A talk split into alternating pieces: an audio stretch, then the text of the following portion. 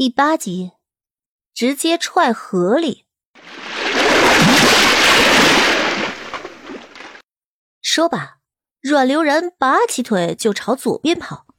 这一跑，他连头也没回过。嗯，自从穿越过来打算逃婚，他就一直在跑。如果允许，他真想给自己改名叫阮跑跑。当然。如果名字还可以允许再长一点儿，他想叫软跑斯蒂芬诺夫斯基。阮流然最终跑到了汴城外的城郊河畔。港真，一路跑成这么悲催，如今仅有傍身的钱，他怕宁王顺势查到他，也送了人。天大地大，人生地不熟，他以后要怎么办呀？很现实的问题。她如果不嫁给皇上，以后吃什么？如果不嫁给皇上，以后喝什么？等吃喝都没了，她还个信誓旦旦说她看不上皇上，她到底在臭美什么呀？阮流然真的活了两辈子都没像如今这么狼狈过。坐在河畔，阮流然仔细思索了一下，决定先给自己做个木筏，先用最安全的方式从危险地带跑掉才是正事。但等他认真准备弄木头的时候，他发现自己没有任何工具，且没有任何足够的体力。阮流然深吸一口气，决定先给自己偷只鸡，备点干粮，好继续逃跑。但是摸到周边的村庄，差点被狗撵着跌个狗吃屎。那一刻，阮流然才知道自己原来不适合干偷鸡摸狗的勾当。最后忙活了大半天。眼看着太阳即将落幕，夜色快要来临，一无所获，也不知道今晚该睡哪里的阮流然情绪崩溃了，坐在河畔石头边，阮流然越想越委屈，终于止不住嚎啕大哭。哼老天呀，我也不是坏人，你为什么老这么收拾我呢？我不过就是不想嫁给皇上嘛，你至于吗？别人家的剧本都是王爷追着女主跑，你这是守王爷杀着女主跑。人家都是贴身保镖，忠心耿耿保护女主，你这是让我保镖第一季就挂掉，害得我孤独弱小，无依无靠。人家都是男主第一季就出现，以后一直爱护女主。你说说我老公呢？啊，连好看的帅哥都不多给我发几个。我以后还有啥努力活着的理由？我老公呢？他到底死哪儿去了呀？阮流然越哭，金豆豆越多，直到身后有一个人听不下去了。你还要嚎多久啊？嗯？阮流然愣住了，飞快回头。夜幕之下，一袭白衣翩翩，高冷如冰山之雪。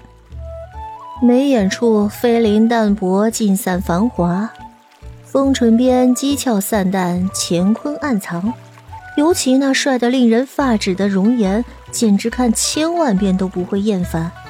他不是白衣帅哥又是谁？阮流然感觉心都快要石化了，愣了三秒，他飞快站起身子：“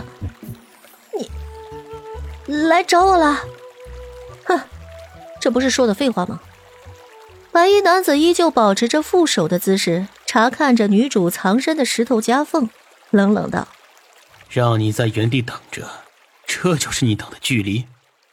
简直离他吩咐的地方差了十万八千里，令他派着人足足找了三个时辰。”阮流然自知理亏，但又委屈啊，他抹了把眼泪：“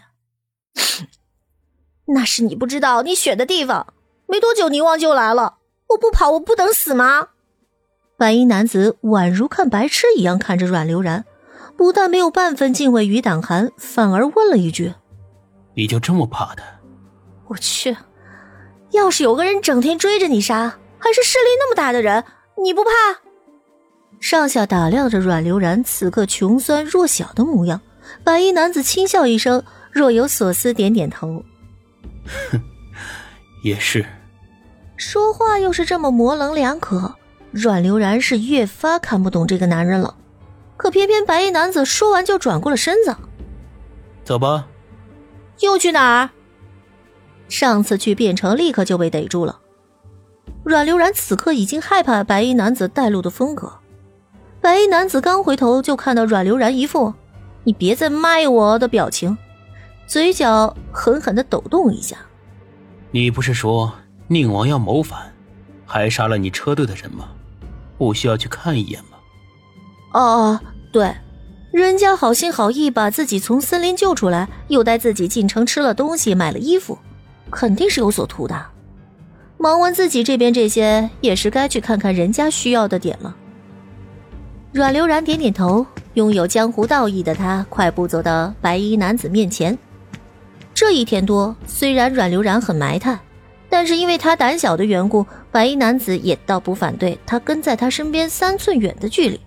可这一次，阮流然冲到他面前，他皱了皱鼻子道：“你身上什么气味？”阮流然闻了一下袖子。哦，先前为了逃跑，只好演戏啊，跟着一个送泔水的老伯出巷子的，衣服应该沾了泔水。下一秒，还不等阮流然说，可是我刚才已经洗过了。白衣男子脸色一冷，抬起一脚，直接就将阮流然踹到了河中。这一刻，阮流然哭出来都没眼泪，真的。人生太难了，他太难了。她就只是一个爱演戏的小姑娘，多少给配一个喜欢怜香惜玉的男人吧。最终，等阮流然从河里爬上来，白衣男子也不知道从哪里又给他找了一身衣服时，已经跃上树梢。白衣男子也不知道从哪里租了一个马车。阮流然气得上车换完衣服就缩在车里，再也没有出来。之后整整两天一夜，他再也没有跟他说过一句话。第二天深夜，银月洒空，星辉万里，马车停在官道边休息。不远处的树林里，白衣男子雇来的马夫正在跟他私密交谈。马车已经出上京地界两天了，再往前走，会彻底进入宁王的云溪范围。还这么独自而去，安全吗？我什么习性？你不知道，白衣男子高冷的声音宛如冰山之雪，高冷幽灵。白衣男子这点习性，自然所有人都知道。